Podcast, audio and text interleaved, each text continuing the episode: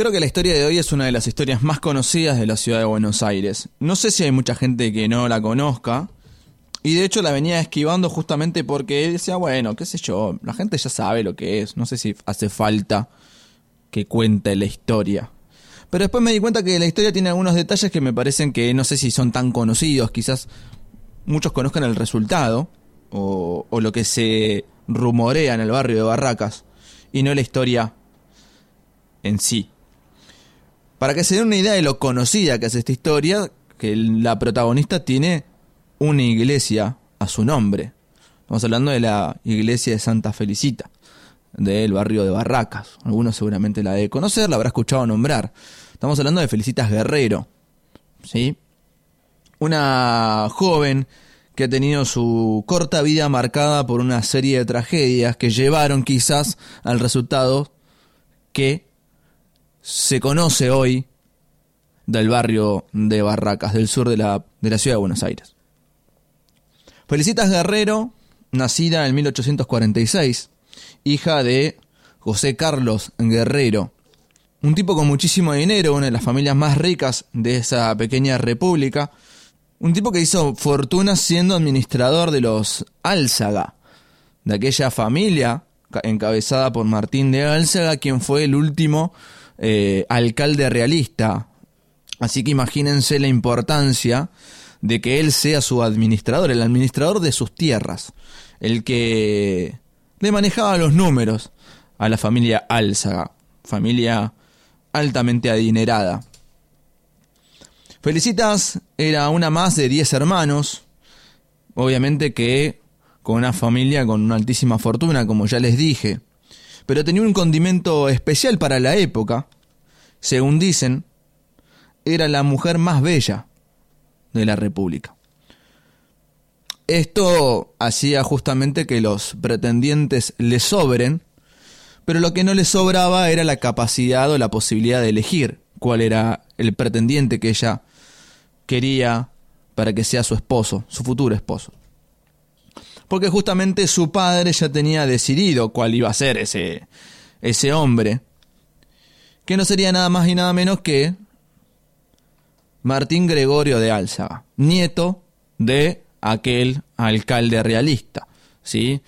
Era el heredero de la fortuna de los Álzaga y propietario de todas las tierras que Guerrero padre administraba.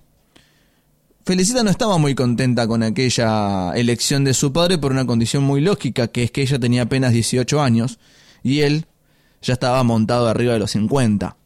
La diferencia era bastante grande y ella tenía muchos pretendientes y obviamente su posibilidad de elección estaba completamente corrida de plano, sobre todo teniendo en cuenta que el que estaba enfrente era uno de los tipos más ricos de la Argentina. Felicita no tuvo más opción que casarse con aquel tipo. Vivieron un par de años juntos, se casaron obviamente. Ella vivía en una estancia muy linda, muy grande en el barrio de Barracas. Tuvieron dos hijos. El, del primer embarazo nació Félix de Álzaga que con tres años de edad contrajo fiebre amarilla. Aquella enfermedad que estuvo dando vueltas por Buenos Aires y que azotó a gran parte de la población de aquel momento. El niño no sobrevivió. Felicitas apenas tenía 24 años y estaba embarazada de su segundo hijo, que iba a llamarse Martín de Álzaga como su padre. Félix había muerto y apenas unos meses después, su marido, Martín de Álzaga, contrae también fiebre amarilla y pierde la vida. Al día siguiente de la muerte de su esposo, Felicitas Guerrero da a luz aquel pequeño niño llamado Martín de Álzaga, Martincito de Álzaga, que nace muerto. La tragedia ya era terrible. No alcanzó con que unos meses atrás había muerto su niño de tres años, había muerto su esposo y al día siguiente había parido a su hijo muerto. Pero parece que a los buitres que andaban dando vueltas por ahí no les importaba mucho esta situación. Felicita seguía siendo una mujer muy joven, apenas 24 años, y el título de la mujer más bella de la República no se lo había quitado nadie todavía. Así que no tardaron mucho los buitres dando vueltas por ahí tratando de conquistarla nuevamente. Habían muchos, pero había uno que se destacaba del montón. Un tipo de apellido Campo. Enrique Ocampo era. Que para hacer un viaje en el tiempo en el pasado, un futuro dentro del pasado, sería tío abuelo de Victoria Ocampo.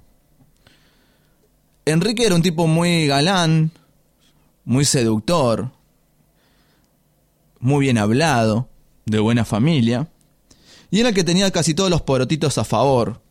Ya casi todo el mundo daba por sentado de que Felicitas Guerrero iba a terminar casada con él. El único inconveniente era justamente que ella había enviudado no hacía mucho y no era muy apropiado que, que se vuelva a casar. Así que era una cuestión de tiempo para que Enrique Ocampo se haga eh, de Felicitas Guerrero. En una tarde, Felicitas pasaba con un grupo de amigos en una estancia de General Madariaga, en la costa argentina de Buenos Aires. El día estaba muy feo, había una tormenta. Se estaba acercando una tormenta, entonces el grupo de jóvenes decidió retirarse de ese lugar porque estaban muy cerca de la playa y daba un poquito de miedo. Se, veía que, que el mar estaba bravo.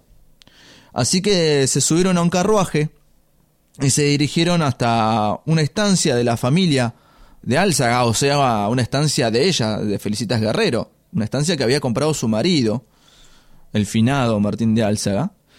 Se subieron a ese carruaje y dijeron, bueno, vamos a aquella estancia que tenía un castillo precioso en la localidad de Castelli, seguramente lo conocen. Está a orillas de lo que hoy se conoce como la ruta número 2, en la localidad de Castelli, como ya dije. Se dirigieron en aquel carruaje, pero la tormenta era muy fuerte, los sorprendió en el camino y y el chofer del carro tuvo que parar porque se había desorientado, no sabía dónde estaba, no encontraba la ruta para llegar a, aquel, a aquella estancia. Así que se quedaron ahí un rato estacionados, pero de lejos se veía que venía un jinete, todo tapado, y se acercaba al carruaje. Y cuando llegó al lado le golpeó. Felicitas apenas abrió y le dijo... Señora, señorita, Usted está en mis tierras, pero que ahora son suyas. Con esas palabras, Sonrisita, eh, Felicita se sonrió un poquito, ¿no? Se sonrojó porque este hombre le decía, señora, usted ha entrado a mis tierras, pero es bienvenida. Así que los guió hacia su propia estancia para que darles refugio en aquella tormenta. Ese joven se llamaba Samuel Sáenz Valiente. Curioso, ¿no? El nombre. Valiente, el que lo salvó de la tormenta. El grupo de amigos de Felicita y ella se quedaron en la estancia de este hombre y charlaron y se rieron. Era vecino del castillo de, Castelli, de la familia Álzaga, pero no se conocían. Ella no iba muy seguido a ese lugar. Pero a partir de ese día empezó a frecuentarlo porque le había caído muy simpático este hombre y obviamente los amigos de Felicita habían empezado a hacer correr el rumor de que había un nuevo pretendiente. ¿No? Y parece que este hombre Ocampo, el que tenía todos los parotitos al favor, empezó a quedarse corrido a un lado. Este tipo Campos se empezó a obsesionar con Felicita. La empezó a perseguir, la seguía, la veía cuando pasaba.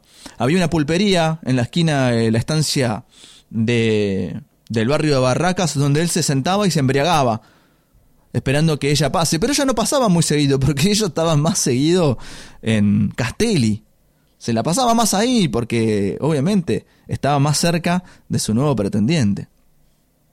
Había pasado poquito tiempo que se habían conocido con Sáenz Valiente y ella decide comprometerse con él.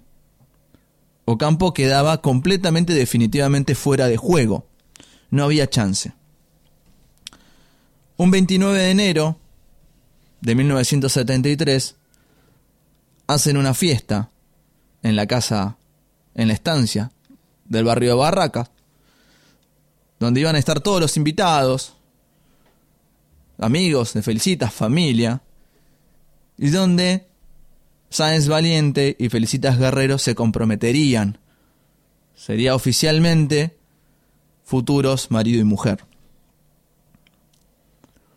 Mientras estaban los preparativos, andaban ahí acomodando cosas y demás, un poco atareados. Dicen que Felicita ya se había mandado a hacer su vestido de novia a Francia.